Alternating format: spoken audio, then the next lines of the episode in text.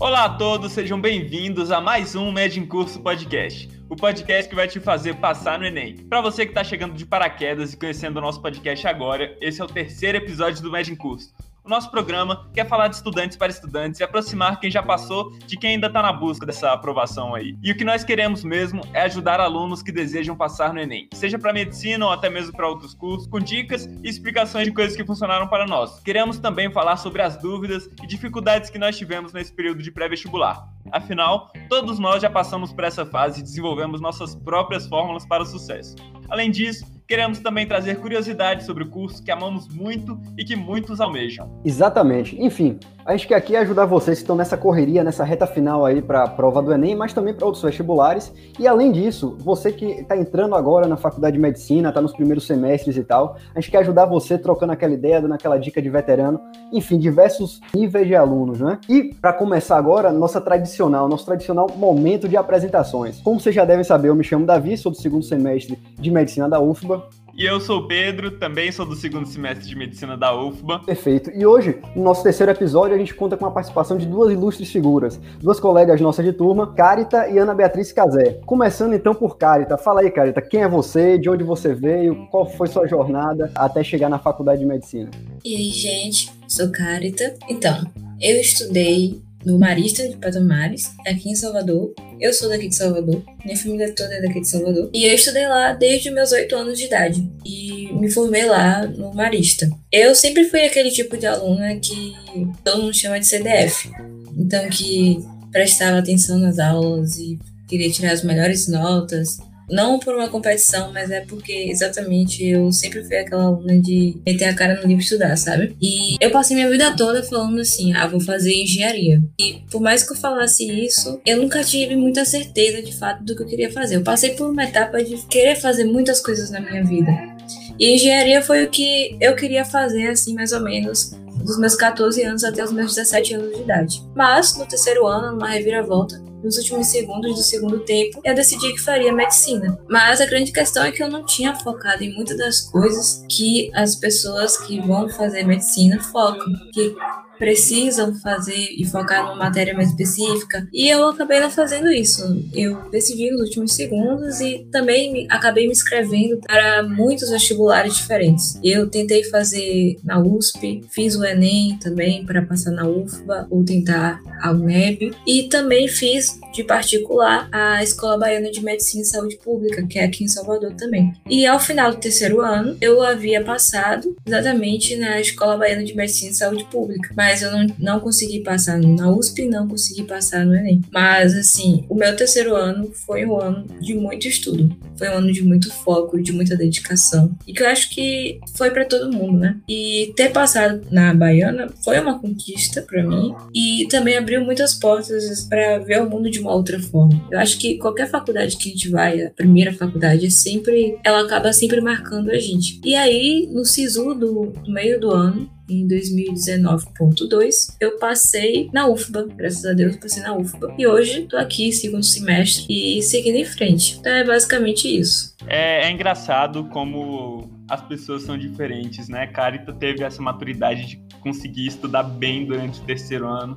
e já ser aprovado direto, inclusive, que é uma raridade. Querendo ou não, as a maioria das pessoas não são assim, ah, tem que fazer um cursinho, um ano, dois, três, quatro de cursinho para passar. Carita conseguiu no terceiro ano, então a gente tem gente de todo tipo aqui, né, conversando com a gente, gente na faculdade. Eu mesmo fui uma das pessoas que precisou fazer dois anos de cursinho porque eu saí do ensino médio totalmente cru, assim, totalmente verde. Agora, Ana Bia, Conta pra gente um pouquinho mais sobre você. Oi, gente. Meu nome é Ana Beatriz. Eu sou carioca. Eu tenho 21 anos. E toda a minha vida, toda a minha família é do Rio também. Eu fiz o terceiro ano, não passei no vestibular, mas já no terceiro ano eu tinha a concepção de que para onde eu passasse eu iria. Independente do lugar que fosse, eu iria. Minha mãe e minha irmã também, elas sempre me apoiaram na minha decisão de mudar. E no terceiro ano eu não consegui passar, mas eu tentei de novo um ano de cursinho. E nesse ano seguinte eu fiz provas para vários lugares também, como a Carita falou. Eu acho que eu fiz uns 12 vestibulares diferentes, assim, eu viajei para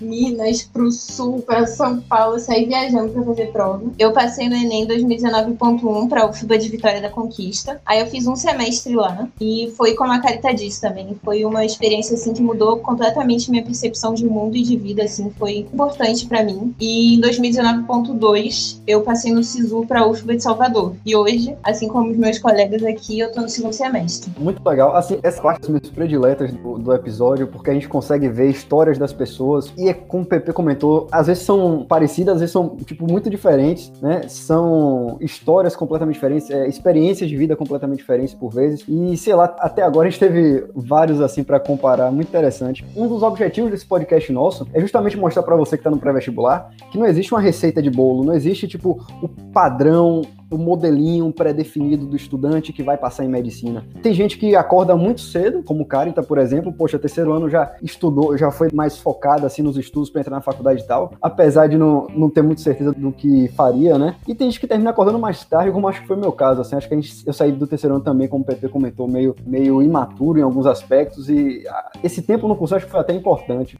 E nesse sentido de termos histórias muito diferentes, assim, de querer desconstruir, me diz você, Ana Bia, você se sentia preparada para passar no momento em que você passou? Você tinha certeza plena de que ia passar? E no terceiro ano, você já tinha a maturidade toda que Carita apresentou, por exemplo? Como é que foi essa, essa questão? No meu terceiro ano, assim, eu comecei a fazer cursinho junto com o terceiro ano tinha muitas pessoas na minha escola que faziam isso para medicina. E aí o cursinho era à noite, eu falei, gente do céu, fazia terceiro ano e cursinho, e tinha dia integral, né? No terceiro ano geralmente tem era dia de manhã e à tarde aula. E aí eu fiz um mês assim de cursinho junto com o terceiro ano e falei, eu vou estudar pro terceiro ano e é isso aí. Aí eu sentei e estudei pra escola, não fazia quase nada de simulado, não pegava em nada de vestibular, assim. Eu falei, não, não vou me preocupar agora com isso, vou focar na, na escola e, e vida que segue. Se eu passar, foi muito bom, assim, mas o meu colégio não era colégio cursinho, né? Porque tem alguns colégios que preparam, assim. Mas o meu era mais é, tradicional mesmo. Então, na prova do Enem, eu vi que eu não tinha passado, eu fiquei triste, fiquei muito muito chateada, assim, mas eu também falei, é, são os caminhos para minha vida, né? Assim, eu, eu acredito muito nisso, das nossas chances, oportunidades, como o Davi falou mesmo, assim. O cursinho foi um, momento de muito amadurecimento mesmo e de muito autoconhecimento também. É, no cursinho eu, eu falei, gente, eu quero muito medicina, eu vou fazer até passar, entendeu? Porque eu falei, independente do lugar, independente do tempo que leve, vai ser muito difícil, mas não dá para desistir, a gente vai tentar e vai, vai seguir, assim. É, o ambiente do cursinho ele é bem complicado porque tem uma competição muito acirrada, né? Uh, tem ranking, aí sai nota, aí o professor fala fulano que é ótimo, ciclano, e você fica, poxa, e parece que tá tudo desandando assim, mas ao mesmo tempo o que me motivava mais é, é tentar estudar, fazer meus exercícios, meus simulados assim e, e bola para frente, né? Não esperava passar também. Quando terminei o Enem, falei, não vou passar, não vou passar, não irei. Fui péssima na redação, fui péssima em tudo, meu Deus. E aí, de novo, né, com esses caminhos que a nossa vida toma, eu nunca imaginei que eu moraria na Bahia e foi, assim, experiência maravilhosa para mim. Eu sou apaixonada por Salvador e não esperava também. Esse é o grande sentimento mesmo, né? Eu acho que eu também nesse sentido, me identifico muito de estar ali no cursinho, de amadurecer muito durante o cursinho, de aprender realmente a estudar, né, a ficar focado no meu objetivo. E além disso, tinha essa questão dos professores falarem, por exemplo, de um aluno, né, colarem com o aluno assim, falar, não, esse aqui é, é o brabo, esse aqui vai passar onde ele quiser, a faculdade que ele quiser, ele vai escolher. Eu lembro muito bem de professor que fazia isso lá na minha sala, eu nunca fui esse aluno, assim, eu sempre fui na minha, assim, assim nunca me destacava muito, não ficava muito atrás também, eu só, só focava ali nos meus estudos, passava até meio desapercebido e acabei passando, sabe? Muita gente que, que tava assim nos topos não passaram. E como a gente falou, inclusive, no último episódio, isso nunca vai ser parâmetro para ninguém. O importante é você e você mesmo. Só você focar nos seus estudos. E falando também, ainda nesse sentido, eu queria perguntar pra Carita como é que foi no terceiro ano a sua preparação? Porque a gente não costuma ouvir muito, né, de pessoas que passaram no terceiro ano. Você fez algum cursinho em paralelo com a escola ou você só focou na escola mesmo? Como foi essa preparação? Então, meu terceiro ano, ele foi um pouco. Foi um momento assim meio conturbado na minha vida, porque a minha escola ela cobrava bastante, assim, no sentido de carga horária. Então, eu chegava às 7 horas da manhã e saía às 7 da noite. Eu tinha aula de manhã tinha aula de tarde. tinha simulado do Enem, aos sábados tinha prova, e por aí ia. À medida que o ano foi acabando, os professores começaram a marcar muitas aulas extras para poder dar conta de todo o conteúdo que o Enem cobra, e, e isso acabou sobrecarregando os estudantes de uma forma muito intensa na minha escola. À medida que isso ia acontecendo, acho que o pânico do estudante também vai aumentando. Você está acabando o seu tempo para você poder dar conta de todos aqueles assuntos que foram dados durante toda a sua vida. E por isso que eu costumo dizer que a gente não começa a estudar para o Enem no terceiro ano a gente começa a estudar por Enem durante toda a nossa vida. Porque, é como eu disse, eu sempre fui aquela aluna focada que procurava dar o máximo de mim, tá sempre estudando o máximo que eu podia, aprendendo todo tipo de conteúdo. Porque eu sabia que mais lá na frente isso seria cobrado de mim. Eu acho que talvez isso tenha sido é, uma das facilidades, mas que talvez não, não seja algo que se aplique para todos, né? Mas, de uma forma ou de outra, o que eu diria assim, eu não fiz nenhum cursinho no Enem, mas eu procurei, procurei ver, assim, qual era a minha grande fraqueza, e minha grande fraqueza era a redação. Então, eu fiz um curso voltado para redação, que na minha escola, a redação não era muito boa, não era. Então, eu achava que eu precisava de um auxílio maior, já que eu não era boa, eu não sabia o que fazer nas redações. Então, eu comecei a fazer curso por fora. Mas era assim, uma hora na semana. Não era algo que iria me sobrecarregar. Embora eu estudasse muito e tal, eu sabia que fazer um cursinho simultaneamente a fazer um terceiro ano, eu acho que seria algo incabível de ser feito. Eu teria que abdicar de algumas horas de sono que eu já acabava abdicando um pouco estudando para o Enem. Então, eu acho que também um dos meus erros nesse processo do terceiro ano foi não ter focado em um vestibular específico cada vestibular vai focar na habilidade que ele quer da, do seu concorrente. Então, por exemplo, o Enem ele foca muito na sua habilidade de ter uma leitura rápida, sua capacidade de síntese. Outros vestibulares vão ser mais conteudistas. Então eu quis dar conta de um mundo e que é algo meio impossível de ser feito. Eu acho que a gente tem que focar mesmo no que a gente quer e buscar aquilo que deve ser feito. E no meu terceiro ano, acho que eu acabei não fazendo isso, e isso acabou me sobrecarregando no final das contas. Outra coisa que eu acho que tem que ser feito assim, poxa, você passou no terceiro ano, realmente eu não conhecia ninguém que tinha passado na UFBA depois de mim.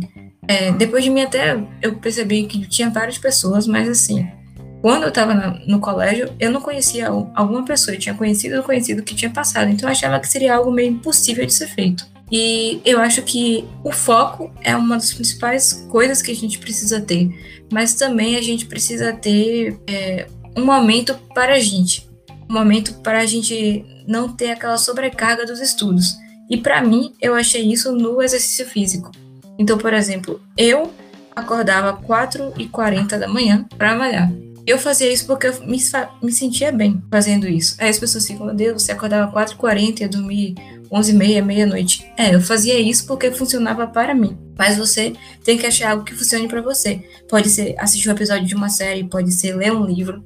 Então eu acho que isso acaba sendo o que vai fazer a diferença no final das contas. O que, que você faz que vai poder te ajudar lá no final a não estar sobrecarregado e a sentir que você tem uma vida além dos estudos. Eu abdiquei assim muito da, da vida social, de amigos, festas, isso para mim praticamente não existia no terceiro ano. Mas eu sabia que eu tinha que ter algum momento para mim em um certo momento, porque senão as coisas não dariam certo e não, não teriam sido como foi. E é focar também nas nossas fraquezas. Às vezes a gente foca muito e est acaba estudando coisas que, que pra gente é, mais, é melhor para ser estudado. Por exemplo, eu sempre fui uma aluna, como eu falei, eu queria ter feito engenharia, então eu gostava muito de física, eu gostava muito de matemática.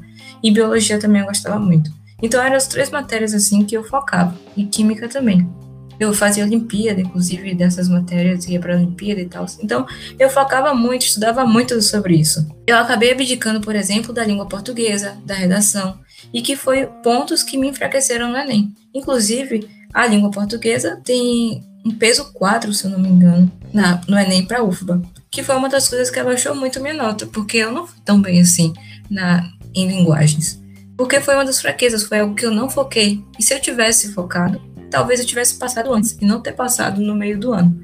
Ao contrário de matemática, que foi uma nota muito boa, acho que não deu tantos pontos assim, porque o peso é mais baixo para medicina. Então a gente tem que ter estratégia. Vestibular é estratégia. Estude aquilo que é sua fraqueza, mas também dê fazer aquilo que vai ser mais cobrado de você. Nossa, muito bom, cara. Acho que além assim, o vestibulando não tem que ser um cara super inteligente, um cara que sabe tudo, ele tem que ser um especialista na prova que ele vai fazer. Acho que isso é um, é um diferencial muito importante que eu, por exemplo, só fui aprender no cursinho. Assim, tornar, conhecer muito bem a prova que eu ia fazer me dedicar muito no modelo que ela cobra para poder ser bom naquele tipo de prova. Isso é muito bom. Com certeza. Gente, é, fazendo até um, um, comentário que a Carita falou, eu falei, né, eu fiz muitas provas de vestibular também. E tinha prova que era para somar, então a questão valia dois pontos, aí você tinha que somar com outra que valia quatro. Só que eu não estava preparada para fazer prova assim, eu não fiz nenhum simulado de prova assim. Então acho que realmente quando a gente tenta abraçar o mundo do vestibular assim, fazer muita prova, falar tem que ir alguma, a gente acaba se prejudicando justamente na estratégia, né? Se eu tivesse sentado estudado mais de determinada forma, para o Enem mesmo, ter praticado mais uma estratégia específica de desenvolvimento de questão, talvez teria sido mais fácil para mim do que tentar fazer várias provas. Assim, eu acho que, que isso que a Carita traz é muito importante. E focar nos pontos fracos também, né? Português, Carita, foi exatamente a mesma coisa. Foi minha pior nota, assim, e baixou tudo, porque eu não fui bem também, não tinha tanta facilidade nessa parte. Engraçado que, assim, vocês falando disso, eu acabei deixando essa, essa característica minha passar também, que foi uma coisa que eu fiz. Eu comecei a focar somente em provas do Enem. Enquanto estava todo mundo no cursinho focando muito em, em fazer um vestibular de alguma particular, um vestibular específico de alguma parte do Brasil, eu não, eu não tive essa, essa necessidade. Eu falei, não, eu vou abdicar de USP, vou abdicar de de Unicamp, de FUVEST, qualquer coisa, e vou só fazer prova do Enem. Eu fiz um monte de prova do Enem, e eu acho que esse foi o meu grande diferencial, sinceramente, assim, eu consegui entender o que que o Enem queria me cobrar, como eram aquelas questões. No dia de chegar na prova do Enem, eu já estava totalmente é, habituado com aquele tipo de, de questão, né? E então, eu acho que esse é, um, é realmente um ponto muito importante a se levar em conta, assim, ter um foco específico nas provas que você quer passar.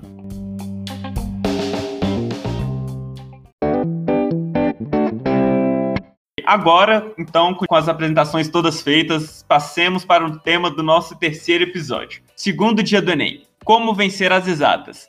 Agora que vocês já passaram pelo primeiro passo rumo à aprovação de vocês, já se livraram da tão temida redação, das humanas e linguagens, e nesse domingo, dia 24 de janeiro, chegou a hora de encarar Enem, o retorno. Vai acontecer a aplicação das provas de matemática e ciências da natureza. Exatamente. E nesse sentido, a gente pensando justamente em vocês, nós resolvemos trazer um episódio especial sobre como lidar com esse segundo dia de prova, né? Esse, a, a temida prova de matemática, o dia de naturais e exatas. Estamos aqui para dar nossos relatos, né? Tanto nossas experiências pessoais, como também dos nossos convidados, e tentar dar aí algumas dicas de coisas que funcionaram, alguns, algumas estratégias de prova, porque, sinceramente, acho que estratégia na, na realização do Enem é a chave da aprovação, sabe? E é importante lembrar também que o que a gente fala não é nenhuma regra que vocês devem seguir. Não existe lei absoluta quando se fala de aprovação no Enem, aprovação em medicina, como quando se fala de prova. Cada um tem o seu jeitinho particular, tem o seu jeito especial, e o nosso intuito aqui é só expressar para vocês o nosso, para quem sabe dar alguma direção ou outra, mas vocês não devem tomar isso como lei. Faça o que vocês acharem que for melhor para vocês. Se vocês já tiverem alguma estratégia que funciona, não mude por causa da gente. Tente só absorver o que vai funcionar para vocês. É, e de modo semelhante ao que a gente fez no episódio anterior, vamos tentar aqui construir uma narrativa, né? Partindo da semana antes, avançando para um dia antes e depois para o dia em si da prova. Tá, para os nossos convidados, como é que vocês, então, nessa semana passada a prova de, de humanas e linguagens e redação, esperando aí para a prova de exatas, como é que foi essa semana para vocês? Essa semana, sim, foi bem complicada. Acho que pelo peso emocional também que está envolvido, né? A gente fica uma semana esperando uma outra prova, nervoso, assim. Eu acho que, falando até mesmo em relação à, à questão de, de ter feito a prova, como a gente foi, será que a gente vai conseguir o resultado na outra prova? E, mas eu acho que isso faz parte também desse processo, né? Que é bem bem complicado, mas também é, é muito importante que a gente foque nas questões. Assim, eu acho que para mim o que foi bem importante foi fazer bastante questão. Eu fazia de bastante questões de matemática, de matérias que eu sabia que não eram tanto o meu ponto forte assim, mas não foi uma estratégia que eu fiz ao longo do, do cursinho. Eu deveria ter feito mais, mas nessa semana eu tentei focar em pontos que, em fórmulas de física que eu não sabia, em questões de química também, que eu tinha um pouco mais de dificuldade, biologia, e principalmente na parte de natureza, né? Matemática, apesar de ter é, ser possível tirar uma nota muito alta, o peso para medicina geralmente é um pouco menor do que. Não, com certeza, né? É bem menor do que ciências da natureza. E, e eu acho que também é a hora de focar mais na parte da natureza, assim. Tentar trazer bem esse aspecto, mas sempre mantendo também uma rotina de sono durante todo o meu terceiro ano e pré-vestibular, eu fazia exercício físico, eu via filmes sexta, sábado e domingo à noite. Eu sempre tirava um momento com a minha família para aproveitar assim. E foi muito importante para mim, justamente a Carita falou é isso, assim, a gente tem que saber qual é o nosso limite e qual é o momento que a gente precisa tirar pra gente também, né? Pra gente relaxar e poder fazer uma boa prova, assim, não é só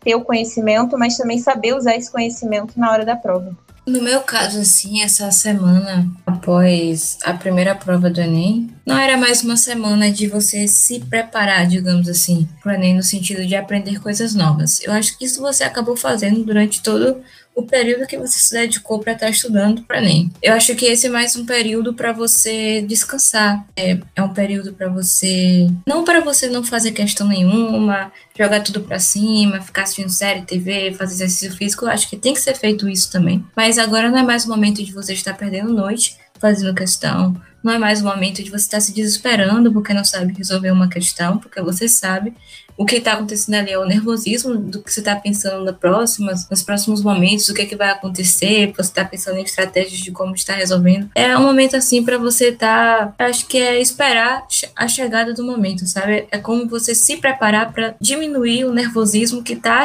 atrelado a um vestibular. Então eu acho que é uma grande questão que, que essa semana traz pra gente e um grande desafio. E para mim que estava no terceiro ano, é aquela semana que os professores falam assim, aulão de revisão. Então, junta a turma toda. Então, na minha turma, juntava 60 alunos dentro de uma sala e acabou que ficou muita gente amontoado em cima do professor, querendo tirar dúvida de última hora. E eu vi que aquilo ali não ia funcionar para mim. O que é que eu fiz? Eu parei de prestar atenção nessa semana no que os professores falavam. Olha, já da minha parte, eu lembro muito bem dessa semana ser minha maior preocupação, né? Eu sempre tive uma maior facilidade com o primeiro dia de prova, apesar da redação, mas que assim, também era mais tranquilo para mim do que ter que lidar com a matemática ou com a ciência da natureza, né? E durante essa semana, eu pensei assim, eu fiz minha folhinha de revisão com todas as fórmulas possíveis de possíveis, assim, pelo menos dos conteúdos que mais caem, né? De física, de matemática, to todos os conteúdos ali que eu precisava de química de biologia e fui e foquei muito nessas minhas revisões. Assim, eu tinha uma semana para decorar tudo aquilo e ficar na minha cabeça com isso. Eu utilizava essas aulas de cursinho que tinham, ou essas aulas que tem online, inclusive, sobre de, essas grandes revisões, né? Pra, dessa semana pré-prova, para absorver coisas extras. Eu nunca dei total importância, total foco nessas aulas. Assim como a Carita disse que ela preferiu relaxar um pouco, não ouvir muito o que os professores estavam falando nessa semana, eu não era assim, eu gostava de ouvir tudo que os professores estavam falando, mas assim, sem pressão nenhuma, sabe? Eu gostava de só estar tá ali para vai que eles me falam alguma coisa extra aqui, eu lembro na hora da prova, sabe? Mas o importante mesmo era a minha revisão que eu chegava em casa e fazia, ou os meus exercícios. Eu fazia exercício também nessa época, mas só para deixar as coisas meio automáticas, assim, só dar aquela aquecida, sabe? Nada demais, assim, não me desesperava com coisa que eu não sabia.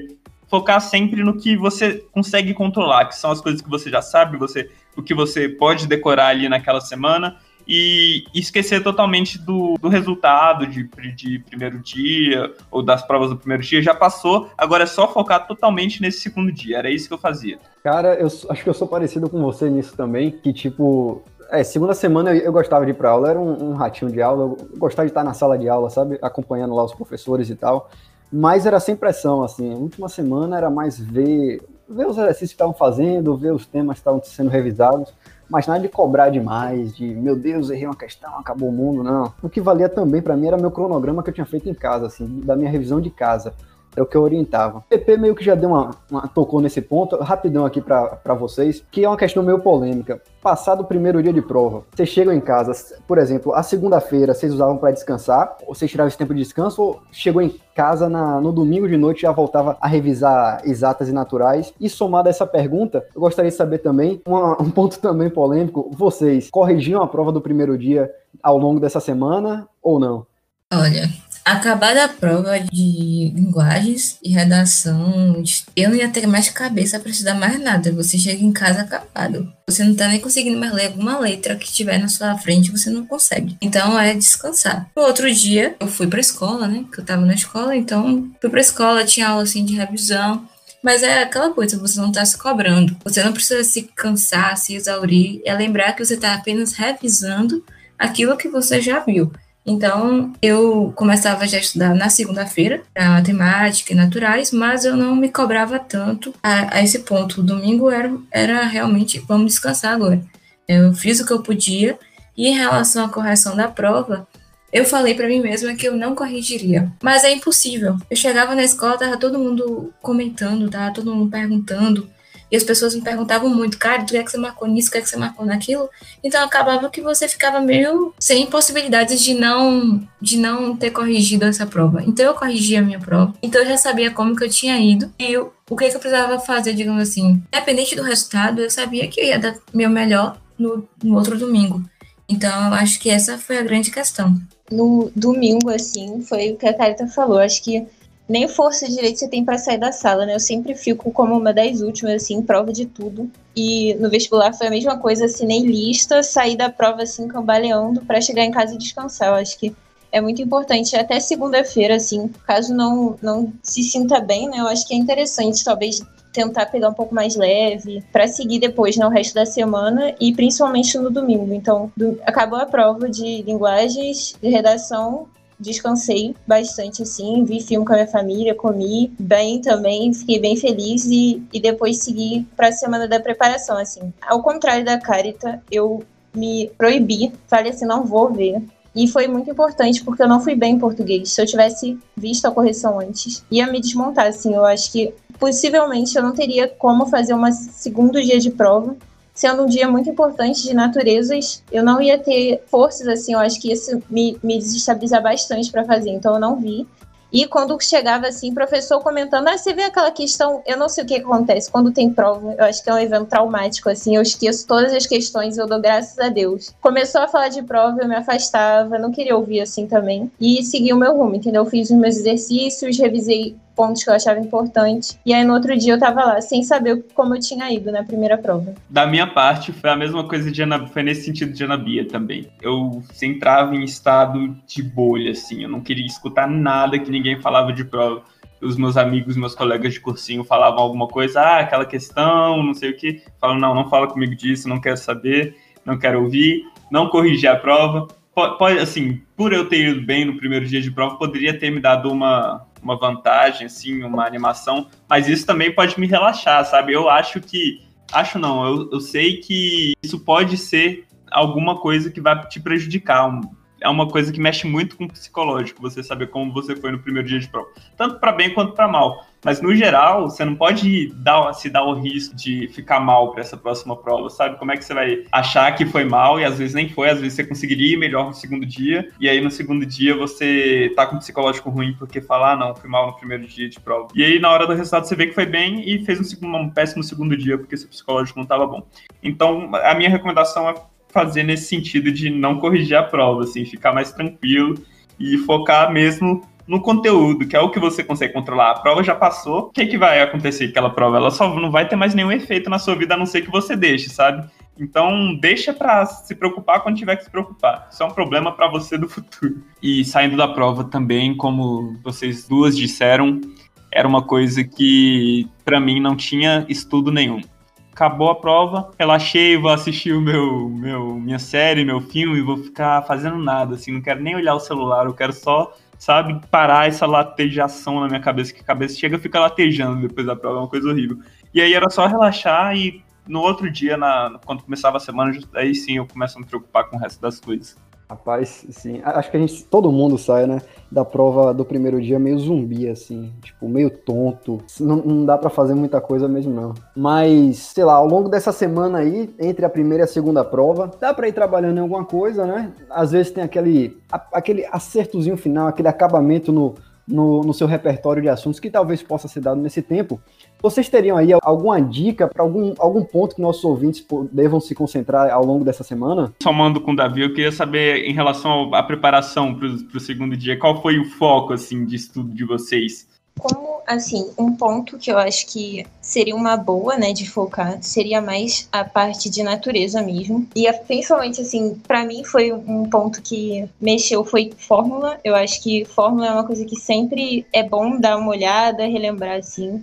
Então, fórmulas de física, fórmulas de química e assuntos também que geralmente são cobrados em prova, né? Tem gente que. Eu não fiz isso assim, mas tem gente que faz uma lista dos principais tópicos ou já tem pronto e pega online. Acho que tentar focar nesses pontos que costumam cair na prova, dar uma olhada, ler, ler algum assunto assim, mas foi exatamente assim, nada muito cobrando, mas só como uma forma de dar uma lapidada, né? Final assim, para caso caia, você possa lembrar e, e ter na, uma carta na manga, né? Caso precise daquela forma, daquela fórmula, você já sabe, você deu uma olhada antes. Então, acho que mais nesse sentido, assim, para mim mais foi fórmula mesmo de, de física e de química e conteúdos de biologia que eu sabe, sabia que podiam ser cobrados.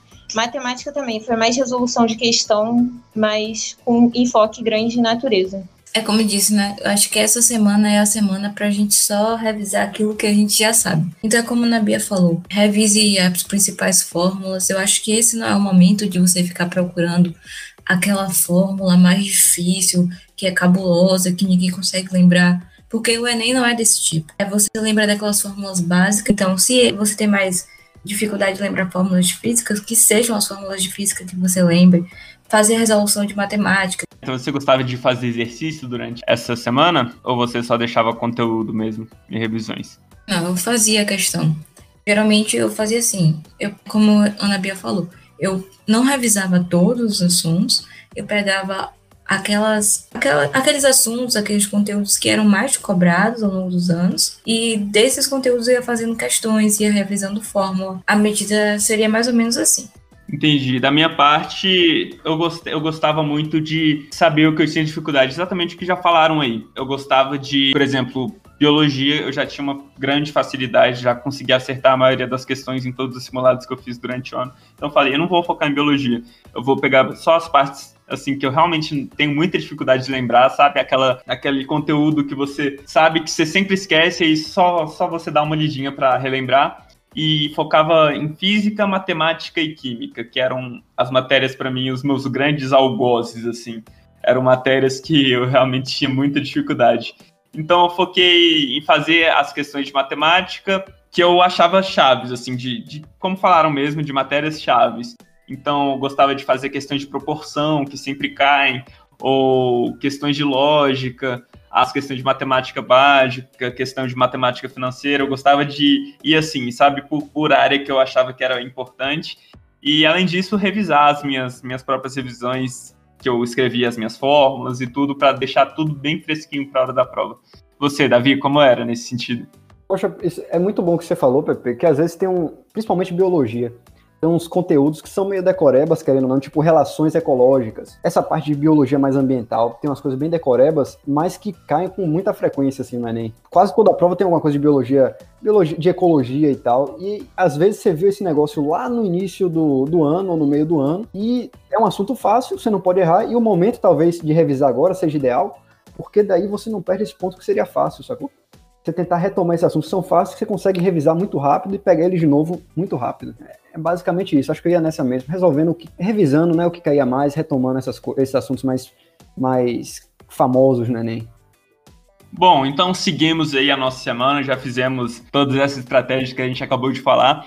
E eu gostaria de perguntar para vocês, então, o que, que vocês faziam no dia antes da prova? Tem gente que gosta de sentar para revisar, outras pessoas já tiram esse dia como o famoso descanso do guerreiro, como disse o Davi no nosso primeiro episódio, no nosso segundo episódio, desculpa. E como é que era para vocês? Vocês gostavam de revisar, fazer exercício, ficavam até o último segundo da prova, até o último segundo antes de dormir para estudar ou já paravam, já era um dia que vocês tiravam para dormir melhor, para relaxar um pouquinho mais? Como é que era? No dia antes, assim, eu tive aula no cursinho. Então eu falei para mim mesma assim, eu vou para aula do cursinho, vou prestar atenção, tentar anotar pontos importantes, mas depois é só descansar mesmo. Fui ao cinema, cheguei em casa, durante todo o meu pré-vestibular, né, durante todo esse período, eu sempre dormi oito horas por noite, assim. O sono foi um aspecto que eu sempre priorizei, até na faculdade, né, é uma questão muito importante para mim. Então eu falei, eu vou dormir o, o suficiente para no dia seguinte eu estar tá bem, né. Fiz isso, assim, descansei. De manhã eu tive aula no cursinho, mas à tarde eu me dei esse momento de descanso, porque eu sabia que ia ser importante depois pro dia da prova prova, né? São muitas horas sentadas e fazendo questão e pensando, usando fórmula, cálculo. E esse dia, assim, foi bem importante para me dar um, um sossego, assim, né? Para relaxar mesmo. No meu caso, eu fiz bem igual a Bia. De manhã eu fui para a escola, lá os professores fizeram algumas revisões. E nesse dia, inclusive, eu nem fiquei revisando fórmula, revisando nada. Foi só resolução de questão que os professores fizeram fizeram em sala de aula e depois da tarde eu não fiz nada assim relacionado ao vestibular. Eu descansei, fui ler um livro, fiz assistir série, fui pra academia, entendeu? Fiz coisas desse tipo, não fiquei focando em, em vestibular, né? Embora nosso pensamento sempre vá ficar pensando no que, é que a prova vai ter, eu acho que é um momento pra gente descansar também.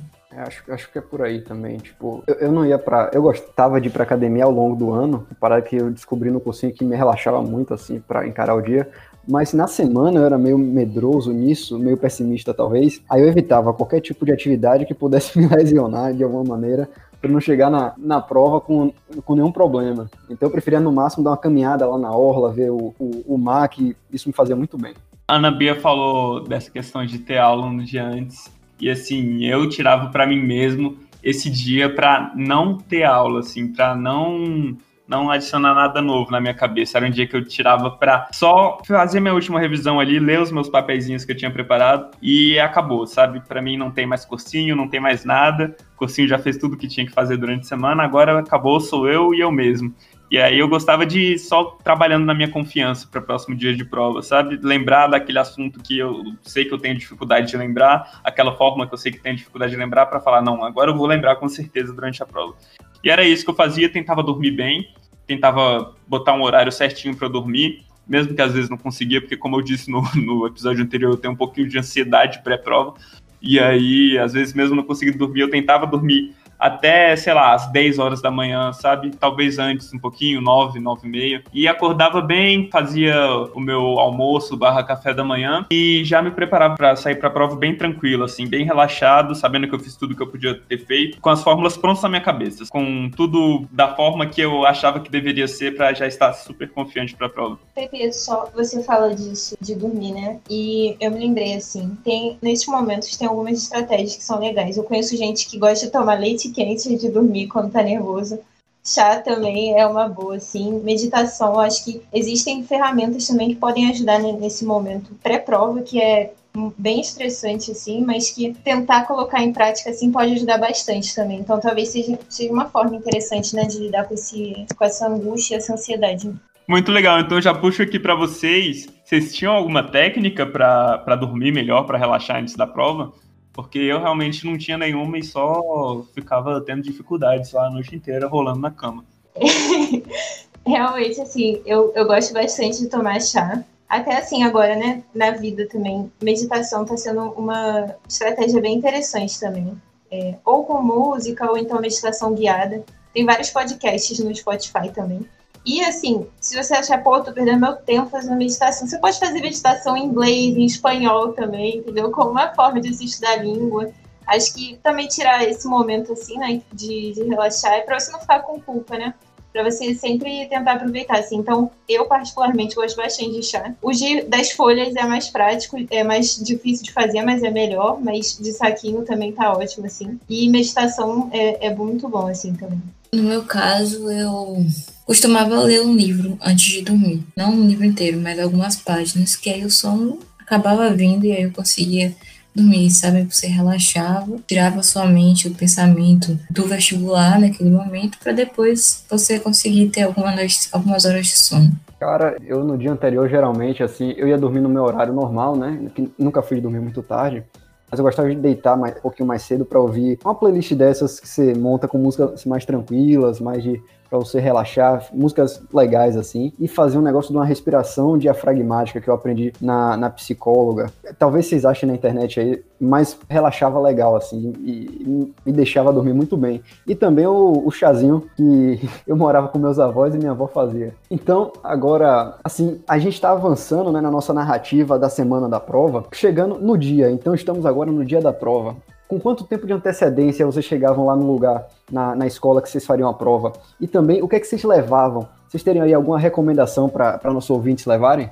Eu tentava chegar assim o mais cedo possível, antes dos portões abrirem também, porque eu acho que primeiro pode acontecer alguma coisa no caminho, né? A gente nunca sabe, pode ser engarrafado. Geralmente, né, tá bem, bastante engarrafado quando a pessoa vai de carro. É, quando é perto, assim, dá pra ir andando é mais de boa, mas sempre tem imprevisto, né? Que, então, esse momento assim era um momento para tentar ser o mais controlado possível. A gente não consegue controlar muitas coisas assim no Enem, mas tentar chegar antes é uma forma de você se precaver, né, de qualquer tipo de uma chuva pode dificultar, né, esse processo tudo. E para levar a, na prova assim, eu era o tipo de pessoa que levava bastante coisa. Eu levava água, chá, levava lanche, sanduíche assim, porque se eu ficasse com fome, geralmente sanduíches, é, comidas que não fizessem barulho, né, porque é, você come com peso, assim, de tá, comer uma batata Ruffles, sei lá, alguma batata assim, você faz barulho e aí você fica com medo de incomodar outra pessoa, você come com receio, assim, então comer coisas que você já tá acostumado também, um sanduíche, ou então algum grão, coisas desse tipo. E eu gostava de levar comidas mais leves também. Então, é, eu gostava de levar chocolate amargo, mas nada muito pesado também, é, gordura, nem nada disso, assim. Fruta, só se fosse fruta seca também, alguma coisa que não fosse sujar muito a minha mão. O problema da, da agora, de agora, sim, é em relação à máscara, né? Então, eu costumava comer durante a prova, eu não parava para comer, mas eu acho que uma forma seria, por exemplo,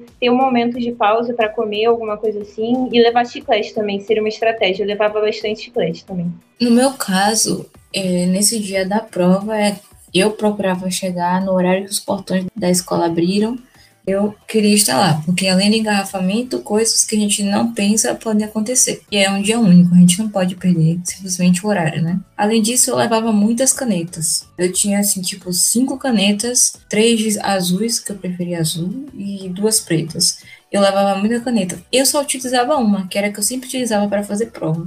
Mas eu levava muitas por precaução. Talvez seja uma insegurança da minha parte, mas eu fazia isso. E em relação à água, eu levava uma garrafinha de água e levava uma barrinha. Eu não comia durante a prova, eu não conseguia comer durante a prova. Eu achava que isso acabava sendo uma perda de tempo. O tempo que eu poderia estar pensando, eu poderia estar abrindo a barrinha. Realmente as coisas não são assim, né? Mas eu realmente não conseguia comer, não, até hoje eu não consigo comer fazendo prova. Então eu só levava uma barrinha para ela permanecer intocada. E era isso que eu levava, nada mais essas questões todas se baseiam, no geral, em precauções, né? Coisas que a gente consegue evitar na hora da prova, a gente tenta evitar o máximo possível. Por exemplo, vocês já citaram e citamos também no último episódio essa questão de chegar atrasado. É muito importante todo mundo chegar antes dos portões abrirem até. Eu gostava de chegar meia hora, uma hora antes dos portões abrirem, que era o tempo que eu tinha de saber que eu já tinha che chego ali naquele lugar, já estava com tudo pronto, e aí se eu, se eu tivesse esquecido alguma coisa, dava tempo de voltar para casa e pegar. Inclusive, uma informação que vocês provavelmente já sabem, porque já fizeram o primeiro dia de prova, mas os portões vão, vão estar abrindo mais cedo, né? E no, no horário de Brasília, 11h30, os portões já vão estar abrindo. Então, tentem chegar, pelo menos na hora dos portões abrirem, para antes, sabe? Evitem o máximo de imprevistos possíveis. E em relação a lanche, esse segundo dia era um dia peculiar, porque era um dia que tinha muita coisa para fazer. O tempo é muito escasso mesmo. Assim, matemática toma muito tempo, natureza já, já dá para fazer um pouquinho mais rápido, mas matemática é muito cálculo, muita coisa. Então, eu realmente não, não encostava muito nas coisas que eu levava, mas é sempre bom você levar, porque vai que você fica com muita fome, ou tem alguma dor de cabeça. Inclusive, Isabela deu essa dica muito importante para os nossos ouvintes: leva um analgésico ali, uma pílulazinha de analgésico, porque vai que, né? Você tem uma dor de cabeça, é só você tomar e pronto, passou. Caso contrário, não tem o que fazer. Então, sempre evite imprevistos. Leva seu casaco, leva sua água. Lembre-se sempre de levar tudo em recipientes transparentes, sem rótulo. E é isso. Eu acho que vocês têm que pensar em todos os imprevistos que podem ocorrer com vocês, inclusive particularmente, assim, particularidades que vocês têm, e tentar evitar o máximo disso para antes da prova. E sempre fazer a checklist de vocês com tudo que vocês precisam levar para não esquecer de nadinha mesmo. Exato. A dica da checklist sempre, sempre faça uma checklist no dia anterior. Não confie muito na sua cabeça do dia de manhã da prova, né? Porque você pode terminar esquecendo um detalhezinho. Eu gostava de levar comida assim. Era especialmente um chocolatezinho, era um esquema de recompensa, sabe? Depois de um tempo naquela prova muito cansativo, que apesar de não ser tanto tempo como o dia de redação, exatas cansa um bocado e demanda muito tempo, né? O tempo é muito apertado. Um docezinho, um chiclete, às vezes para ir relaxando, uma coisa doce para fazer aquela coisa da recompensa quando você termina uma parte legal da prova, eu, eu gostava bastante. Inclusive, já que a gente está falando de coisas para levar, trazer aqui novamente, caros ouvintes, por favor, não esqueçam, documento de identidade original com foto,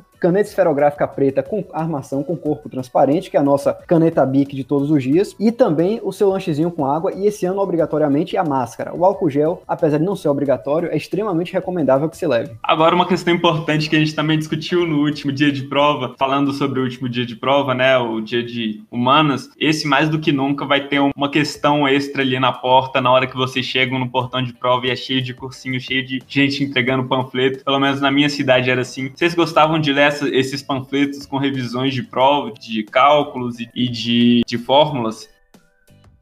Eu não gostava de, de, ler, não. Antes em casa, sim, eu dava uma olhada nas fórmulas que eu pensava que poderiam cair, mas bem rapidamente. E na hora, assim, quando a gente abre esses panfletos, parece que todas as fórmulas impossíveis estão nele. Assim, você olha assim e não faz sentido. Então, eu me privava, assim, eu nem pegava, passava batido dessa parte, porque eu sabia que não ia me ajudar, né? Só ia me complicar, assim. A Carita mencionou no começo, assim, toda a preparação é uma preparação de anos, é uma preparação de um conhecimento que foi consolidado ao longo de todo esse processo. E não. Esse esse, esse panfleto que entregam para mim acaba sendo mais um, um desserviço assim ao estudante mesmo do que ajudar. Eu concordo plenamente com o que você falou. Eu acho que você está olhando fórmula perto da hora da prova, você está cavando o próprio buraco. A minha opinião é essa. Eu acho que o que você estudou, estudou vai estar tá lá na sua mente na hora vai surgir. Que não, não é assim que as memórias são formadas. Você olhou uma vez e vai lembrar. Não, você simplesmente só precisa confiar. Eu acho que a confiança é o que vai fazer mais diferença nesse momento. Eu já tinha um pouquinho da questão da insegurança, então eu gostava de levar a minha minha própria mochila com o meu resumo para eu ler até a hora que eu, que eu, pudesse ler ali e ficava vendo só só passando o olho assim por cima mesmo das formas e falar, não, eu lembro dessa, dessa, dessa, eu lembro tudinho, como se fosse uma checklist mesmo para a prova, sabe? Até aquele momento. Então eu gostava de ter a minha própria folha. Até porque uma coisa importante de falar é que esses resumos que as pessoas dão com os panfletos, eles podem vir com uma letra diferente que você não usa, sabe? E aí nessa você já fala, pronto, não sei essa fórmula aqui, nunca ouvi falar dela na minha vida e agora? Então são variáveis, são formas diferentes de fazer a mesma coisa que às vezes podem te confundir na hora da prova. Então, se você, assim como eu, tem essa insegurança de querer ficar revisando até o, o último momento ali, eu recomendo você levar a sua própria revisão com tudo que você já conhece, já está habituado, sabe? Então a gente estava na porta do local de prova, né, da escola. Imagina que a gente está na sala, tá você na sua carteira lá do Enem, com sua provinha na mão, o fiscal acaba de entregar a prova. É, vocês tinham alguma técnica assim bem definida para a realização desse segundo dia de prova? Vocês tinham algum, aquela preparação momentos antes de entregar também, se fazer alguma coisa específica? Como é que é? A partir do momento que vocês entravam na sala até começar a prova? Então, assim que eu entrava na sala, a gente geralmente entrava aí com umas meia hora de antecedência. É um tempo, assim, que dentro de uma sala fechada pode ser ruim pro estudante que, que tá com essa insegurança. O que eu digo é, esse momento, fecha o olho, espera o tempo passar até o fiscal te entregar a prova, porque você não tem muito o que fazer naquele momento que é a expectativa de receber a prova, de fazer o que tem que fazer, preenche os cabeçalhos que ele fala, pode preencher, assina o que tem que assinar e espera o momento até ele chegar. Quando o fiscal te chegar, quando o fiscal entrega essa prova para você, geralmente assim, eu gostava de entrar na prova assim que a porta da sala abria, porque aí eu podia escolher logo uma cadeira. Se a cadeira tava bamba, eu ou pedia para trocar ou botava um papelzinho já escolho um lugar longe da porta, porque quando a pessoa vai ao banheiro pode distrair, e também longe dos fiscais, porque eu já tive experiência de fiscal ficar conversando assim perto. Então eu tentava sempre pegar um lugar na frente, mas no meio. Outra coisa que eu fazia sempre era uma oração antes da prova, e depois eu aproveitava esse tempo para ficar bem tranquila mesmo. Tava ou algum fiscal ficava conversando, alguma coisa assim, mas não não ficava muito preocupada, só ficava esperando. E sempre, eu não sei se, se é uma prática comum assim, mas sempre que fechava o portão, quando tinha os 30 minutos de espera, eu sempre pedia para ir ao banheiro antes da prova começar. E nunca, nunca foi negado, assim, sempre deixavam ir, porque eu já poderia começar a prova mais tranquilo, assim. Então, era sempre um, um aspecto que eu tentava fazer para ficar mais tranquila na hora da prova. Nossa, importante isso. Real, essa, essa dica eu também, sempre antes de entrar na, na sala, eu, eu sempre ia fazer aqui antes da prova, porque o pior inimigo que você pode ter na prova é você ficar apertado tentando resolver matemática. Isso aí realmente sem condições. Mas essa dica de escolher cadeira, gente, é recorrente. No outro episódio teve também e é muito bom. Então, ouvintes, por favor, fiquem atentos. Se vocês caírem numa cadeira balançando ou com encosto que tá todo torto, vocês vão fazer uma prova, não vão ter aquele desempenho que vocês esperam ter na prova eu também, muito sem noção, inclusive, eu ficava muito bravo com isso. E, e, gente saindo também toda hora, tenta ficar longe da, da porta. E é isso, tenta chegar com antecedência, ficar relaxado, ter tudo sob o seu controle. Tudo que você puder ter sob o seu controle de perto da prova, tenha sob o seu controle. Respira, pensa só coisa positiva e vamos nessa. Agora sentou, só sai no, no final da prova, assim. Agora é isso, já, já tá ali na montanha russa, tem que, tem que ir. Já fechou o cinto de segurança, já era. E vamos nessa. Então, seguindo nessa linha, vamos falar da ordem de preferência, né, que vocês tinham para fazer essa prova. Como é que vocês faziam a prova? O que vocês preferiam? Tinha alguma particularidade? Eu sempre gostei de começar por matemática, ao contrário assim do que falam, né, em relação à, à medicina, biologia não era meu forte assim, e eu tinha maior interesse pela parte de matemática, química e física. Então eu começava com matemática, tentava fazer 15 questões, mas assim, eu lia primeiro o enunciado e depois a questão em si, né? Porque eu vejo muito isso, assim, às vezes a história que conta, a gente não precisa prestar atenção em todos os aspectos, então é mais interessante primeiro olhar anunciado, assim, uma coisa que eu tentava fazer. E aí, mas eu só passava para outra prova, né, de natureza, quando eu já tinha feito 15 questões mesmo. As que eu achava difíceis, assim, ou que iam exigir muita conta. Tem questão que não é difícil, mas que vai exigir muita conta, conta com vírgula ainda por cima. Então eu passava batido, eu via, fazia uma seta grande, assim, para não perder a questão, e depois seguia para a próxima e fazia 15. 15. Aí eu e voltava para a natureza, fazia 15 e ia fazendo assim. Sempre no meio da prova, assim, eu é, ia ao banheiro de novo, mas para me desafogar, assim, do, da imersão na prova mesmo. Lavava meu rosto, fazia um alongamento, andava um pouco, porque era muito importante para mim, assim, para respirar. É muito tempo sentado, é muito tempo fazendo, lendo, é muito tempo vendo números e fazendo contas. E para a parte de conta, assim, eu tentava sempre buscar. Na... Eu fico um pouco abalada com o Enem, porque eles não dá um espaço quase pra gente fazer, né? Nas matemáticas, sim, mas se a gente quiser escrever alguma coisa entre as questões, não tem espaço pra gente fazer quase, então tem que ir pra outra folha. E eu sempre escrevi muito grande, e aí eu sempre buscava espaços em branco para fazer as contas o mais rápido possível, assim, eu tentava me organizar para depois, caso eu precisasse voltar também, eu conseguir ver o que eu tinha feito com mais facilidade, né? Se eu não tivesse terminado uma questão, a resolução dela, pelo menos até a metade, ia estar tá lá. E quando eu não sabia uma questão, porque eu achava que era muito difícil, mas eu sabia uma fórmula fórmula que eu poderia usar, eu anotava a fórmula do, da questão, porque podia me dar um branco mais pra frente. Ia estar chegando no final da prova, eu ia estar tá nervosa, eu não ia lembrar, então eu anotava a fórmula. E aí, quando eu retornasse, se fosse possível ou não, eu tentava usar. Se não fosse, eu tentava fazer aquele truque, né? Qual, isso nem sempre dá certo, mas deu várias vezes assim. Qual o número mais repete? Tem raiz de 3 em três respostas, deve ser raiz de 3 mais alguma coisa. Aí eu tentava ir por esse lado assim, no momento final, né? Cinco minutos finais tem que botar uma questão, eu ia pela que tava mais com mais respostas iguais, assim. É, no fim das contas, realmente é uma coisa que é uma medida que você tem que tomar, né? Nem não tem essa de deixar em branco. Você pode chutar à vontade, não tem nenhum fator de correção que vá te penalizar por errar questões, então ache sua melhor estratégia de chute ali, né?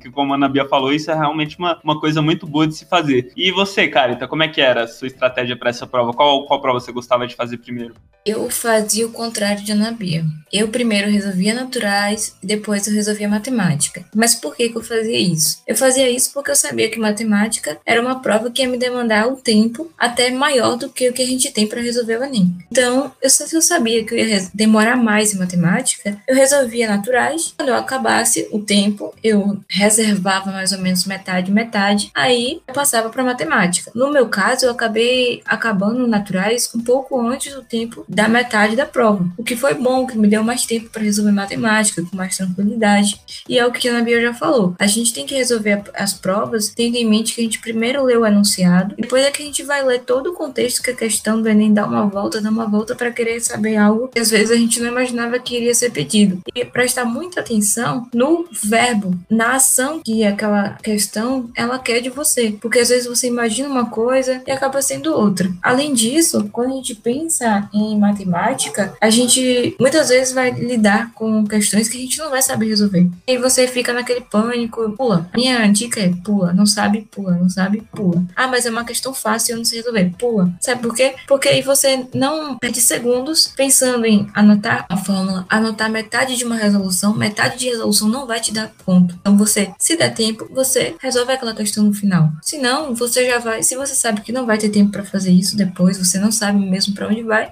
chuta qualquer letra que você acha que seja mesmo e segue o caminho, segue o baile. Se não, eu acho interessante realmente você pular e se der tempo você retornar, porque às vezes abre uma luz lá no meio do caminho que a gente não sabia que existia e acaba resolvendo e ganhando ponto de alguma questão. Mas é, não se não ficar se atentando muito para as respostas que estão na questão. Às vezes a gente olha aquela resposta e se assusta, um monte de raiz, um monte de vírgula, um monte de decimal. Eu acho que é você tentar ler a questão, resolver aquilo da melhor maneira que você pode. E aí, se você realmente sabe que não vai conseguir, você pula. Não é ficar insistindo em uma questão que você muitas vezes não vai conseguir resolver. Porque isso cria um bloqueio naquela questão e cria um bloqueio para as próximas questões, porque você fica se achando incapaz. Não é isso que está acontecendo. Muito bom. Isso é uma tecla que a gente já vem batendo desde o episódio anterior, que é não tenha medo de pular questões. Questões difíceis se pula, não fica preso nela, sabe? Seja para a prova do primeiro dia, seja para a prova do segundo dia, só pula que não é uma questão que vai definir sua nota. Quanto às dicas, eu achei muito interessante, mas eu sou um pouco diferente de vocês, eu acho, porque eu não fazia tipo uma prova só e depois partia para outra. Eu meio que quando autorizavam abrir a prova, eu abria, folheava a prova toda para dar uma olhada e tal, porque eu sabia poxa, tem sempre umas questões de matemática com figuras que são fáceis. Aquelas planificação de, de objetos tridimensionais, de movimentos assim, que são mais fáceis. Então meio que marcava essas. E às vezes quando dava tempo assim, ia avançando na prova, eu marcava com um códigozinho de F, M e D, que fácil, médio e difícil a questão, para depois no final eu retornar e ver se valia a pena fazer. Além disso, sempre também como Bia, parava no meio mais ou menos da prova, né, para ir no banheiro, mas muito mais para eu poder me esticar, me alongar e tal, dar uma respirada, uns tapas no rosto, um, jogar uma água, porque aquilo me fazia voltar um, um pouco mais de gás para a prova, que é uma prova muito cansativa do segundo dia. Acho que é basicamente isso. É, já no meu caso, eu era assim como Bia, ela falou que gostava de começar por matemática, eu também gostava de, de começar por matemática, mas eu não começava ali do meio da prova. Eu começava do final para ir fazendo a prova até o começo, porque eu gostava de manter essa linha. Assim como no primeiro dia eu gostei de começar por linguagens e só parar em humanas, nessa eu gostava de começar em matemática, lá da última questão e indo até a primeira. Então, essa técnica que eu usava, eu gostava muito porque assim, eu tinha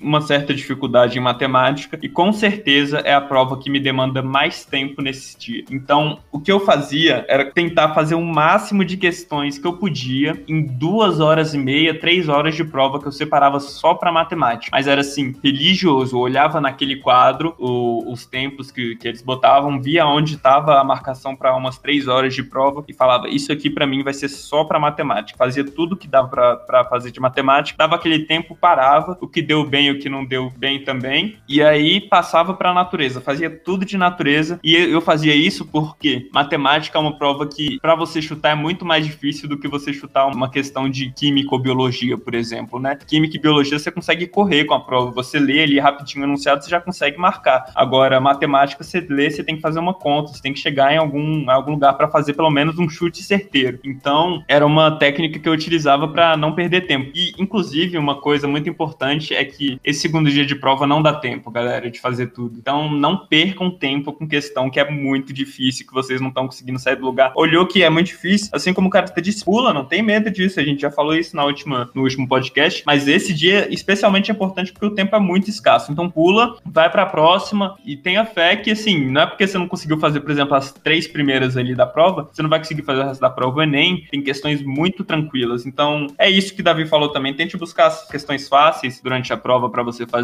Ah, outra coisa também que eu fazia era, enquanto eu fazia de matemática, as que eu tinha certeza, eu já marcava direto no cartão de resposta para não ter problema com, com marcação também. Porque era um dia que eu realmente era muito apertado de tempo, muito mesmo. E eu queria, eu queria perguntar para vocês se vocês têm alguma coisa em relação a tempo, assim, que nem eu falei essa questão de deixava três horas separado só para matemática. Vocês deixavam algum tempo separado para alguma, alguma coisa específica? Só você falou primeiro em relação à marcação no quadro, né? É muito importante sempre tentar ficar esperto com isso. Eu tinha uma noção um pouco interna, assim, de mais ou menos quanto tempo tinha passado. E teve uma vez, assim, eu tava fazendo prova, e aí não tava tirando o cartão, não tava tirando a marcação. Daqui a pouco eu perguntei pra fiscal, é, que horas são? Ela pegou, tirou uns três papeizinhos de uma vez, assim, meu coração só faltou parar na hora, assim. Então é importante é tentar controlar tudo, né? Tem situações que a gente não controla mesmo. No, no dia da minha prova tem um ensaio de escola de samba, não tinha como controlar isso, mas tentar ver a questão do horário, perguntar pro fiscal, ele tá lá para ajudar a gente, ver a questão da cadeira, tudo isso é muito importante, assim. Em relação ao tempo de cada questão, eu não separava muito, assim.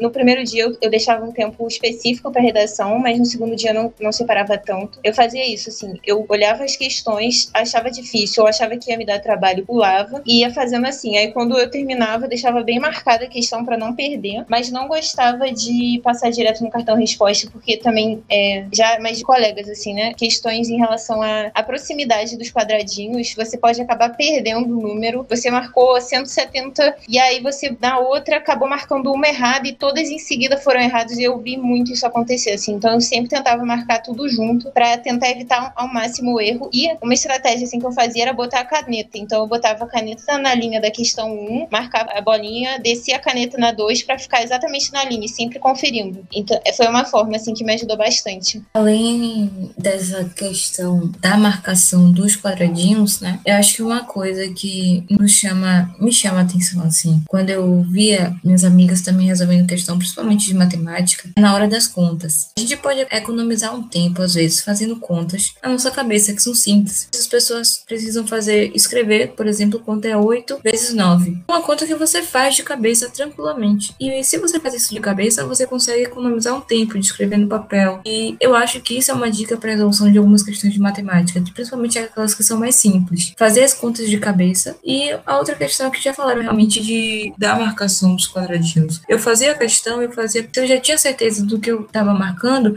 eu já colocava direto no, no gabarito. E fazia questão de marcar logo, sempre olhando qual era o número da questão, qual era a letra que eu ia marcar. Porque eu já tive muita experiência na escola de perder questão exatamente porque eu tinha marcado a letra errada ou eu tinha esquecido de marcar. E isso acaba acontecendo mesmo se a gente não prestar atenção. Você falou, você usou o exemplo aí de 8 vezes 9. Eu vou admitir aqui para todo o Brasil que está nos ouvindo que eu não tenho essa facilidade. Fiquei pensando aqui na minha cabeça.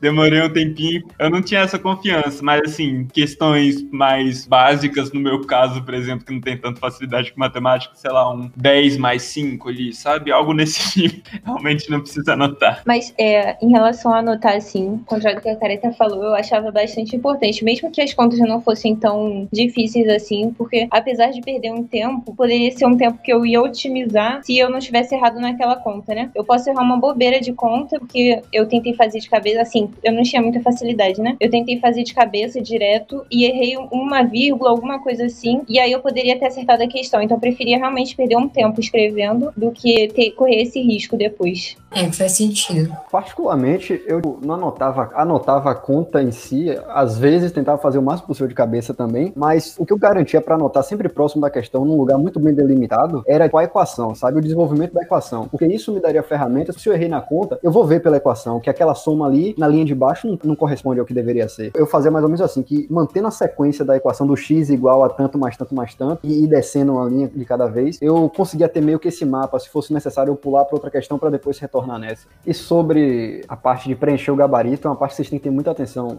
os ouvintes aí, por favor. Prestem muita atenção nisso, porque realmente eu também já vi gente perder 10 questões porque marcou uma errada, marcou, sei lá, uma abaixo da que ele estava achando que estava marcando e foi seguindo a sequência e acabou errando 10 seguidas. Uma coisa que eu fazia para evitar isso é sempre prestar muita atenção quando você está passando a limpo, né, o gabarito, né, no final da prova, sempre quando você estiver anotando o gabarito, marcando os quadradinhos e tal, mas também de 5 em 5 questões eu parava e olhava, tá certinho o número da questão, eu marcando com o número tá no gabarito, beleza. Então de 5 em 5, meio metódico, ia repetindo isso, mas coisa rápida. Uma coisa muito importante que me recorreu agora, que é muito importante para esse dia em específico e que a gente comentou inclusive nos dois primeiros episódios, é o TRI. O TRI, que é o meio de cálculo ali que o Enem usa para as provas, né, para determinar a sua nota final, ele vai priorizar para você sempre as questões mais fáceis. Se você acertar as fáceis e as médias e errar as difíceis, sua nota, sua nota vai ser maior do que, por exemplo, se você acertar as difíceis e errar algumas fáceis e médias, sabe? Então fiquem atentos nisso e lembrem-se disso, inclusive, para poder pular sem peso na consciência nenhum aquelas questões difíceis. Não esqueçam disso isso, assim, as questões difíceis você não tem que se preocupar tanto com elas, porque provavelmente a maioria das pessoas não vai saber e elas vão contar menos graças ao TRI. Então, é, não se esqueçam disso, por favor, assim, não tentem perder tempo com essas questões muito difíceis. E assim, chegou no final também, não tenham medo de chutar. Assim como eu falei da última vez, eles não vão te penalizar por isso, chuta mesmo. Às vezes, se você quiser fazer um chute mais certeiro, você usa uma fórmula ali que você lembra, distante assim, tenta usar ela ali, encaixar os números ou algo do tipo. Use sua estratégia de chute, mas chuta a questão que você não souber. Não tenha medo disso, não deixe a questão em branco no Enem. Uma coisa interessante, na prova de matemática do Enem, dá para fazer uns chutes conscientes, sabe? Eu, eu me lembro. Tem umas questões que são características. Uma que me marcou muito era que tinha um desenho e sobravam 10 centímetros de papel. Então, fui olhar as alternativas. De propósito, o, o cara que fez a questão Enem, ele botou uma alternativa faltando os 10 centímetros, porque ele esperava que o aluno esquecesse daqueles 10 centímetros e outra com os 10 centímetros. Então, coisas assim são uma possível estratégia, você prestar atenção nesses detalhes, para um chute mais consciente. Você cortar sempre aquelas alternativas que não tem absolutamente nada a ver. Ou então, poxa, já terminou sua prova toda, tá com tempo sobrando, tem lá cinco questões de matemática para fazer. Às vezes tem uma PA, uma PG ali que você não vai, você não lembra das formas, mas se tiver tempo sobrando, já tiver terminado a prova, vai na mão grande. É uma questão a mais, é lucro. Vocês tinham algum, alguma dica assim no chute consciente ou alguma técnica assim para na hora da prova? Uma que me falaram também que na hora de chute, né, tá tudo valendo, tudo dá certo. Que era tentar chutar, tipo, letras seguidas, porque a probabilidade de você acertar o chute ia ser melhor, ao invés de ir é, alternando, né, A, B, C, D, E, você ia fazendo diretão B. E outra coisa era ver, por exemplo, você marcou muitas letras B, aí você tentava marcar A Ultimamente eu vejo provas que tem marcado, sei lá, 50 questões letra A, assim, direto, né? Eu não sei, mas era uma forma também. E isso que você falou, Davi, é muito importante, assim. É, algumas questões eu consegui fazer por esse raciocínio. Eu não sabia como resolver, mas tinha alguma, algum indício na questão. Por exemplo, também, triângulo com 60 graus, sei lá. Raiz de 3 é uma possibilidade. Possivelmente não vai ter, sei lá, raiz de 2, não sei. Alguma coisa assim, a gente já sabe as fórmulas, a gente tenta aproximar, assim, para que seja um chute mais certeiro, né? Vai continuar sendo, mas nessas horas, assim, faltando 5 minutos para entregar, faltam 5 questões, a gente vai e tenta de tudo, né? Eu vou muito pelo lado de Davi nesse aspecto de como que a gente poderia chutar uma questão. Eu acho que é mais pelo lado consciente mesmo. A gente consegue eliminar muitas questões sem a gente saber resolver, porque a gente consegue eliminar questões que, obviamente, elas não, não se adequam ao que a pergunta está nos propondo. Então, seja de naturais, seja de matemática, eu acho que, na verdade, a gente consegue eliminar muita questão assim. Lê o anunciado da questão, o que, é que ela está pedindo, aí às vezes a resposta não tem nem o que ela está pedindo. Elimina, às vezes já consegue eliminar duas, três letras e você fica com duas para resolver, o que facilita muito a sua resolução, facilita o tempo, otimiza o tempo. Perfeito. E a gente sabe, assim, que nesse segundo dia, matemática pode, a gente pode até comparar com redação, né? Pode botar essa equivalência, porque é uma prova que você consegue tirar uma nota muito alta, assim, com um número mais reduzido de questões. Eu lembro que era absurdo, que você acertava uma quantidade alta de questões em, em naturais, uma quantidade menor em matemática, a nota de matemática era absurdamente maior. Então, é uma prova que, de certa forma, termina puxando com menos questões, sua nota um pouco mais, notas mais altas. Vocês teriam alguma dica específica para essa prova de matemática em relação a cálculo, a resolução, alguma coisa assim que vocês pudessem deixar para nossos ouvintes? Na prova de matemática, assim, eu acho que o mantra tem que ser não sabe pula, porque eu sempre fui uma pessoa que demorou muito para fazer prova, eu sempre fiquei até o final, e isso me ajudou bastante, assim, pular questão, porque depois eu, sabendo que eu não saberia resolver essa, eu conseguia resolver outras mais tranquilas para mim, que não necessariamente eram as mais fáceis da prova ou as mais difíceis, mas que eu tinha maior afinidade, e depois eu sempre deixava um sinal bem grande que eu não tinha feito aquela questão para voltar. Foi o que eu falei, assim, eu gostava bastante de escrever a fórmula do lado, porque no final da prova eu já não tinha cabeça nenhuma para lembrar de fórmula. Caso eu soubesse, por exemplo, pelo enunciado da questão que certamente ia ser uma questão de PG, e era uma fórmula que eu não teria facilidade, então eu escrevia do lado. E isso me ajudava também, porque quando eu retornava para a questão, faltando, por exemplo, 40 minutos para terminar a prova, já tinha ali um artifício, né? Eu podia não lembrar da fórmula, mas eu tinha anotado ali bem rápido assim, não para não perder muito tempo, mas foi uma forma que me ajudou bastante. E em relação a cálculo, foi, foi isso, assim, eu tentava sempre pegar todos os espaços em branco da prova, tentava seguir o meu raciocínio, que nem o Davi disse também. Colocava para que caso eu tivesse que fazer alguma revisão, eu achei que a resposta. E eu achei uma resposta, não tem nenhuma dessas opções. Nossa senhora, aí eu ia rapidinho ali, como eu já tinha feito mais ou menos organizado, para conseguir voltar, eu conseguia ver onde poderia ter sido meu erro para achar uma das respostas que estava lá na letra A, B ou C, né? Ou nos afins. Isso também me ajudou bastante. E eu acho que era nesse sentido mesmo.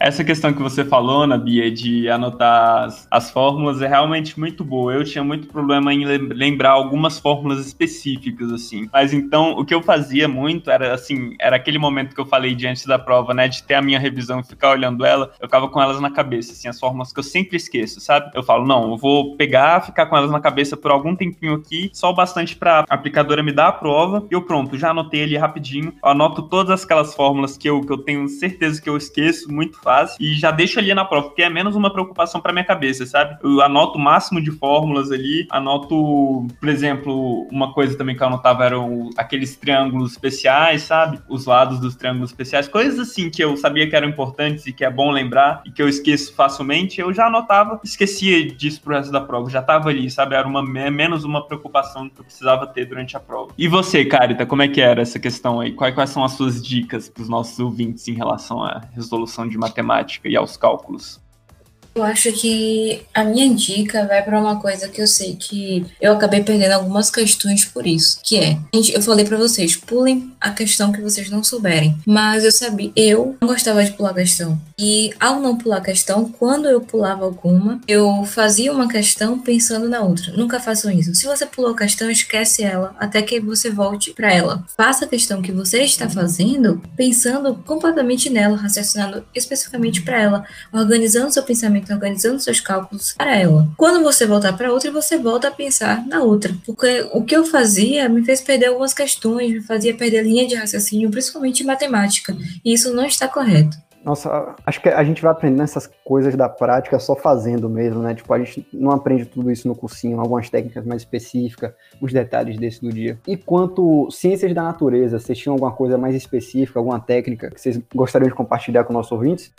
A parte de física e química também, nessa mesma forma, né? Se eu não soubesse desenvolver a questão, eu tentava anotar algum, alguma dica, assim, né? Biologia também, mesmo que fossem palavras, assim, por exemplo, alguma questão de biologia que eu sabia que se relacionava com o conteúdo e tinha uma palavra-chave. Aí eu já deixava lá anotado, porque mais pra frente, quando eu fosse voltar nessa questão, eu poderia me, me recordar de forma mais específica. E um ponto também que eu gosto bastante, assim, de fazer nas provas é marcar palavras-chave no enunciado. Então, quando eu lia, eu não gosto muito pelo fato de ser de caneta, né? Mas assim, eu, eu não tinha medo de ser feliz. Eu pegava a caneta e ia de canetada mesmo, circulando palavra, fazendo seta, para que na hora, quando eu fosse resolver a questão, eu pudesse me recordar desses termos-chave, né? Fazer uma sinalização para isso, assim. Então, principalmente em biologia, né? Que é a parte que não tem tanto essa parte de raciocínio de conta e tudo mais, eu tentava abordar por esse aspecto, com palavras-chave que me recordassem do conteúdo e também marcando bastante nos enunciados termos que são importantes para essa matéria específica.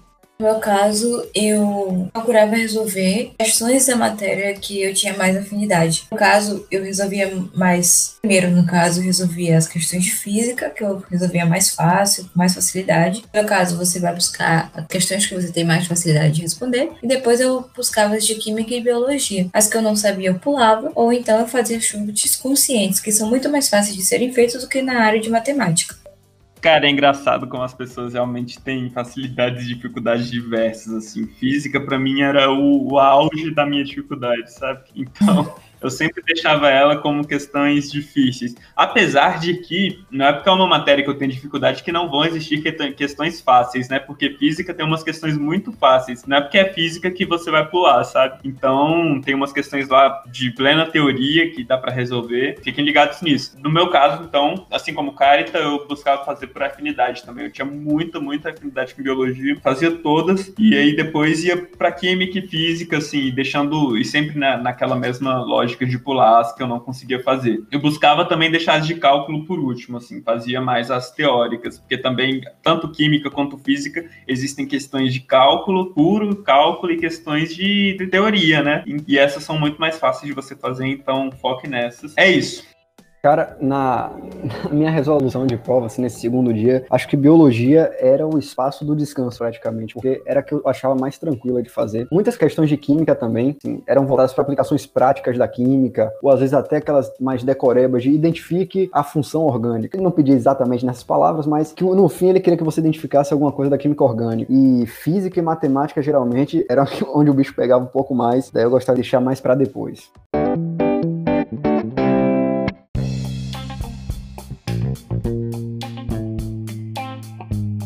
Pois bem, então agora chegamos no nosso último bloco, chegamos naquele momento das considerações finais, o recadinho que vocês vão deixar para nossos ouvintes, começando por Ana Bia, né? O que é que você deixaria aí de mensagem para nossos ouvintes agora? Gente, primeiro eu gostaria de desejar uma excelente prova, assim, é, como a gente trouxe em vários momentos, né? A preparação para esse dia, ela já vem há muito tempo, então acho que o mais importante no dia é a calma, assim, tentar manter uma tranquilidade, controlar fatores que a gente consegue controlar controlar. Um, um, ponto que é muito interessante, Davi tinha comentado no episódio anterior, é em relação à caneta, assim. Eu gostava de levar muitas canetas, assim. Tinha um professor que falava que era para levar a caixa inteira com 50 canetas Bic, porque se uma falhar, você tem outras várias, né? Então eu deixava já do meu lado ali as canetas prontas. E eu gostava de marcar sempre com a caneta de ponta grossa, aquela Bic que tem uma ponta um pouco mais grossa, porque eu ganhava muito tempo. Foi muito prático para mim, assim. O dia que me falaram disso revolucionou minha forma de fazer prova. E e isso me ajudou bastante, assim. E fora isso, eu acho que, para além de todos os pontos que a gente traz, né, sempre buscar a melhor estratégia, a melhor forma que você se identifica mais. E acho que tentar também levar mais tranquilo os dias anteriores, né? No caso, o dia anterior à prova e também na manhã, para que seja um momento. Vai ser difícil, né? O Enem, como sempre a gente fala, é uma prova de resistência, mas que possa ser o, o melhor possível também, né? Que a gente consiga levar bem essa prova.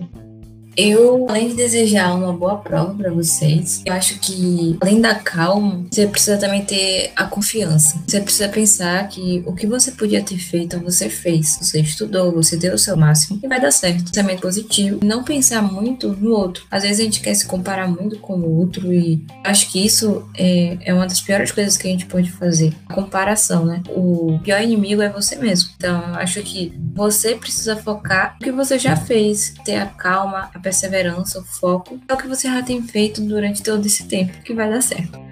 É, eu vou então para as minhas considerações finais e já vou puxar aqui uma letra de música onde Cláudia Leite já falava em suas sábias palavras na sua releitura da música de Roberto Carlos, Amor Perfeito. O que passou, passou. Então, esquece o primeiro dia de prova e vamos com tudo para o segundo dia de prova, que esse é um dia muito importante para a aprovação de vocês. Não se preocupem em fazer correção, esqueçam, deixe todo mundo falar e só fica no seu mundinho, no seu mundinho de revisão ali para ganhar confiança ao máximo e chegar o máximo confiante para a prova. Chegar no dia ali e acabar com a matemática, acabar com a química, acabar com a física, com a biologia, tudo de uma vez só. E depois só correr pro abraço. Vem que você vai ser nosso calouro, com certeza. Nem que não seja na UFBA, você vai ser um calouro de medicina aí no Brasil ou no curso que você quiser. E eu desejo tudo, tudo de melhor para vocês, todas as energias mais positivas, todas as vibrações mais positivas. Vocês vão tranquilos para a prova. Façam a checklist que nós já recomendamos para levar, não esquecer de levar máscara, de levar álcool em gel. Não esqueçam, muito importante falar isso, que a gente está em tempos difíceis de Covid. Então, se preocupem em não ficar em aglomerações, em não ficar perto de pessoas que estão sem máscara, em se, se precaver né, mesmo, se prevenir, porque infelizmente esse Enem está ocorrendo em um tempo em que a gente está com alta né, de Covid. Então, vamos se prevenir, vamos se precaver e cuidar da saúde também, que é muito importante.